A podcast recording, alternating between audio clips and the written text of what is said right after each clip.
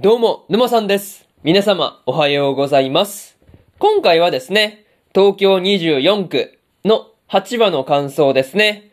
こちら、語っていきますんで、気軽に聞いていってください。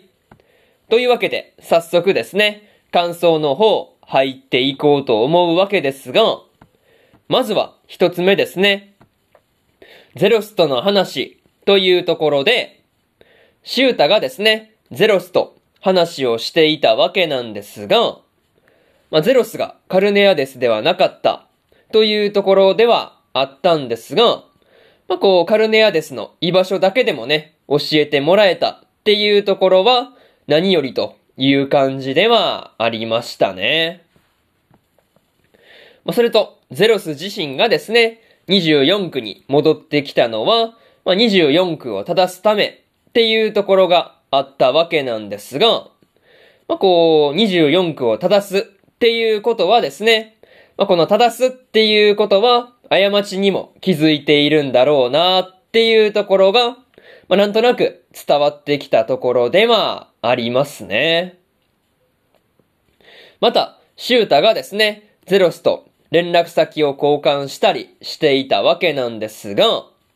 まあ、そこからすぐにですね、コルヌコピアの方へとシュータが移動していくっていうところがですね、なかなか慌ただしいなっていう風に感じたところでまあありましたね。まあ、とはいえ、ゼロスがですね、カルネアデスと知り合いで、まあ、こう、カルネアデスの名前っていうものをグラフィティ戦争で利用しただけっていうところで、まあ、そもそもね、こう、グラフィティ戦争では、まあ、こう、カルネアデスの名を語っただけだったっていうところもね、この話の中では印象的なところではありましたね。まあ、とはいえ、ゼロスの話からね、得るものも多かったんじゃないかなっていう風に思いましたね。まあ、そういうところで、まず一つ目の感想である、ゼロスとの話というところ終わっておきます。でですね、次、二つ目の感想に入っていくんですが、ランとゼロスというところで、ランが師匠である、まあ、ゼロスと話をしていたわけなんですが、まあ、そこでゼロスからね、カナエシステムへのハッキングっていうものをですね、依頼されることになるっていう風には思わなかったなというところではありますね。まあでも、アーティストであるゼロスにはね、さすがにハッキングの技術っていうものはなかったりするんで、まあそこはね、ランを頼るしかなかったんだろうなっていう風な感じでした。まあとはいえ、ゼロスから頼まれて、ランもですね、山盛と、まあ、ラッキーに協力してもらいながらですね、まあ、こう、無事に、カナエシステムっていうところのハッキングをして、まあ、きっちりね、データも持ち帰ったっていうところは、本当にお見事としか言いようがなかったところで、まあ、りますね。まあ、にしてもね、カナエシステムのハッキングをするために、まあ、ラッキーにですね、火事騒ぎを起こさせたりして、まあ、こう、そっちの方にね、警備の方の注意が向くように、陽動作戦を行っていたりするっていうところもね、まあ、抜かりないなっていう風に思ったし、まあ、本当に面白いなっていう風に感じたところではありましたね。なんかそういうところでね、こう、ゼロスとランの関係性っていうところも、まあ、こうしてっていうものがありながらね、今回に関しては師匠から弟子に対しての依頼っていうところが、なかなか面白かったところではありますね。そういうところで、二つ目の感想である、ランとゼロスというところ、終わっておきます。でですね、次、三つ目の感想に入っていくんですが、カルネアデスの正体というところで、シュータがですね、コルヌコピアの屋上で、まあ、カルネアデスの正体が、まあ、実はつづら川だったんだっていうことに、まあ、気づいていたわけなんですが、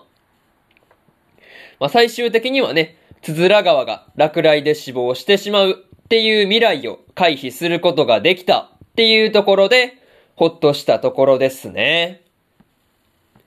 まあ、にしてもね、つづら川がコルヌコピアの屋上をですね、まあ、こう動くことはなかったっていうところで、まあ、これに関してはね、後期からの電話で、まあ、どういう状況なのかを察してしまったからであるっていうところはですね、なかなか辛いところでした。また、つづら川からね、事前に受け取っていた、まあ、カルネアデスの映像っていうものをですね、後期が流していたわけなんですが、まあ、区長、区長はですね、カルネアデスの正体を知らないから、まあ、こう、捕まえるように言っていたりするっていうところもね、やっぱり印象的なところではありました。まあ、とはいえ、シュータがですね、コルヌコピアの屋上から、まあ、こう、多分骨折とかしてると思うんですけど、まあ、こう、怪我をしながらもですね、つづら川を助け出したっていうところはですね、本当にすごいなぁと思ったところではありますね。まあ、そういうところで、シュータがヒーローらしい活躍をしているなぁという感じでした。まあ、そういうところで、三つ目の感想である、カルネアデスの正体というところ終わっておきます。でですね、最後にというパートに入っていくんですが、今回はカルネアデスの正体にですね、シュータとコウキが気づいていたわけなんですが、ランもですね、ハッキングをしている時に、そのことに気づいたりしているのか、まあ、気になるところでまあ、ありますね。まあ、とはいえ、つづら川を助け出したことで、まあ、外形の刑事からも感謝されていたわけなんですが、まあ、それでもね、こう、威張ったりしないっていうところが、まあ、シュータらしいなと思ったところですね。まあ、それと、カナエシステムの中では、アスミの意識がさまよっているんだっていうことがね、明かされていたわけなんですが、まあ、そんなアスミの意識だけでもね、助け出すことはできないのかなっていうところで、まあ、ちょっとね、そのあたりが気になるところでした。まあ、とりあえず、次回の話では、ランからデータを入手したゼロスが、まあ、何をするつもりなのか、まあ、そこにね、注目しておきたいところではありますね。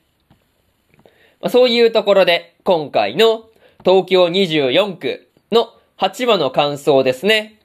こちら、終わっておきます。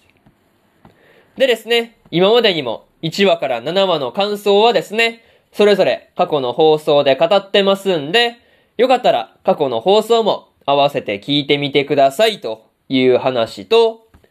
今日は他にも2本更新しておりまして、ありふれた職業で世界最強の2期の8話の感想と、そのビスクドールは恋をするの9話の感想ですね。この2本更新してますんで、よかったら、こちらの2本も合わせて聞いてみてくださいという話と、明日はですね、怪人開発部の黒ツさんの8話の感想と、スローループの第9話の感想、そしてですね、ワッチャプリマジの第21話の感想ですね。この3本更新しますんで、よかったら明日もですね、ラジオの方聞きに来てくださいという話で、話と、えー、今日の方は、えー、今日のラジオの方、終わっておきます。以上、沼さんでした。それでは、次回の放送でお会いしましょう。それじゃあまたねバイバイ